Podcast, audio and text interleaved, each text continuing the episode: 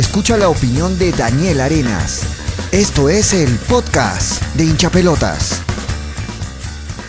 Hola, hola, yo soy Daniel Arenas y este es el podcast de hincha pelotas, el primer episodio. Vamos a hablar un comentario breve sobre lo que es la realidad de Fútbol Club Melgar. A ver, primero, Melgar comenzó eh, muy bien esta fase 2.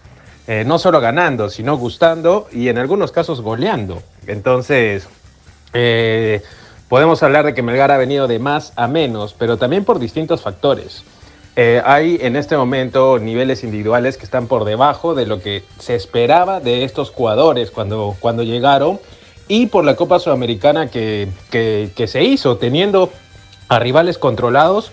Uno destacaba bastante la capacidad de Melgar para el retroceso defensivo y en algunas veces a Melgar no lo han agarrado mucho uno contra uno en esos partidos porque siempre estaba bien parado, había un orden eh, defensivo táctico y ahora eh, las, las, falencias individuales que en lo grupal eh, pasaban desapercibido, ahora no funciona ni lo grupal y estas falencias toman más relevancia. Entonces, Melgar ha, ha, sufrido de ello la última parte de la fase 1 y ahora está volviendo a comenzar a sufrirlo. Ahora también en la parte de arriba, eh, mucho depende Melgar de Bernardo Cuesta.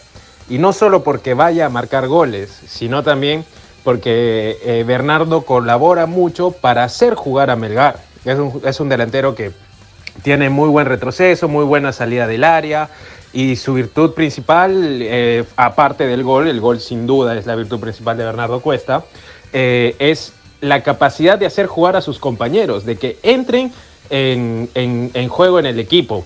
No estuvo Bernardo, eh, tampoco estuvo Joel por expulsión, entonces ahí se le complicó, se le complicaron las cosas al técnico Néstor Lorenzo desde el punto de vista de la preparación del partido y de a quién poner o quiénes interpretan mejor la idea de cuando están Bernardo y cuando está Joel Sánchez. Y en la banca de suplentes, a ver, si queremos compararlo con el Melgar que más éxito tuvo, que es el del, el del 2015, la responsabilidad del gol no, no recaía en uno o dos jugadores. Eh, Melgar tenía mucha capacidad ofensiva para el gol. Si Bernardo Cuesta no estaba en una buena tarde, aparecía el Cachete. Si Cachete y Cuesta no estaban en una buena parte, aparecía Omar Fernández. Entonces, eh, al no estar Joel y, Bernardo, que es el, uno de los principales goleadores, claro, Bordacar, Iberico han marcado, no, hay que quitarles mérito, pero el arma letal es, es, Bernardo Cuesta. Ya se le complicaron las cosas mucho. Ahora, yo sigo pensando que el fútbol peruano es muy generoso. Y a pesar de, de, estos dos malos resultados, para mí son pésimos los resultados, sobre todo el de Alianza Atlético de Sullana, porque Melgar iba tres goles arriba.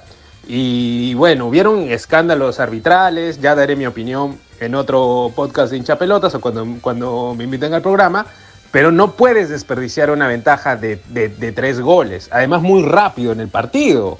Melgar antes del minuto 30-40 ya, iba, ya iba goleando, entonces eh, también es, eh, no, no todo es el árbitro. Eh, yo pienso, a lo que iba, yo pienso de que Melgar es candidato, eh, sigue siendo candidato a ganar la, fase 2 y solo depende de, la recuperación de Bernardo Cuesta. Y no quiere decir que por un jugador Melgar va a campeonar, sino por, lo que le aporta de más el, jugador. Y todos sanos, más un Kevin Quevedo que está anda bien, eh, yo creo que Melgar aún tiene posibilidades, sobre todo porque Manucci no sé hasta dónde le alcance el tanque. Alianza Lima Vamos a ver cómo sale del clásico, porque el clásico, el resultado que obtengan en el clásico va a ser muy importante, pero aún los que están encima de Melgar se pueden caer igual, entonces Melgar sigue teniendo sus chances eh, intactas a mi manera de ver. Bueno, esta ha sido mi opinión sobre el momento de Fútbol Club Melgar y hasta pronto amigos de hincha pelotas.